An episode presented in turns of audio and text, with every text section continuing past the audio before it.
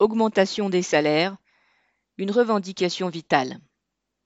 Ces dernières semaines, les prix augmentent à toute vitesse, à commencer par ceux des carburants ou des produits de première nécessité.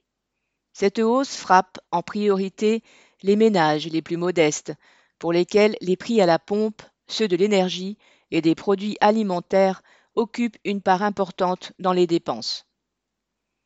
La baisse de 18 centimes sur les carburants décrétée par le gouvernement prendra fin le 31 juillet. Il fallait s'y attendre, il s'agissait d'une mesure visant à gagner de la popularité avant l'élection présidentielle.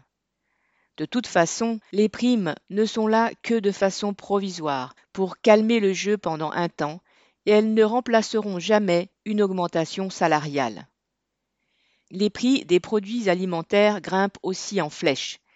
Cela concerne 68% d'entre eux dans les grandes surfaces, la hausse atteignant jusqu'à 2,85% chez les distributeurs premier prix, où la matière première représente une part importante du prix. L'huile se paye jusqu'à 11% plus cher, à commencer par celle de tournesol, l'Ukraine en étant le principal fournisseur, même si la récolte est celle de l'an dernier avant la guerre.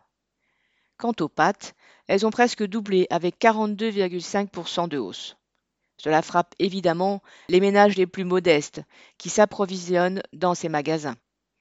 À cause de la hausse des carburants et des matières premières, on entend le même refrain du haut jusqu'en bas de l'échelle de la distribution.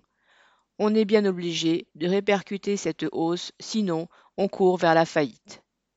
C'est sans doute vrai pour nombre de petits commerçants ou d'artisans qui ont déjà du mal à s'en sortir en temps ordinaire. Et encore, ce sont eux qui augmentent le moins leur prix de peur de perdre leur clientèle.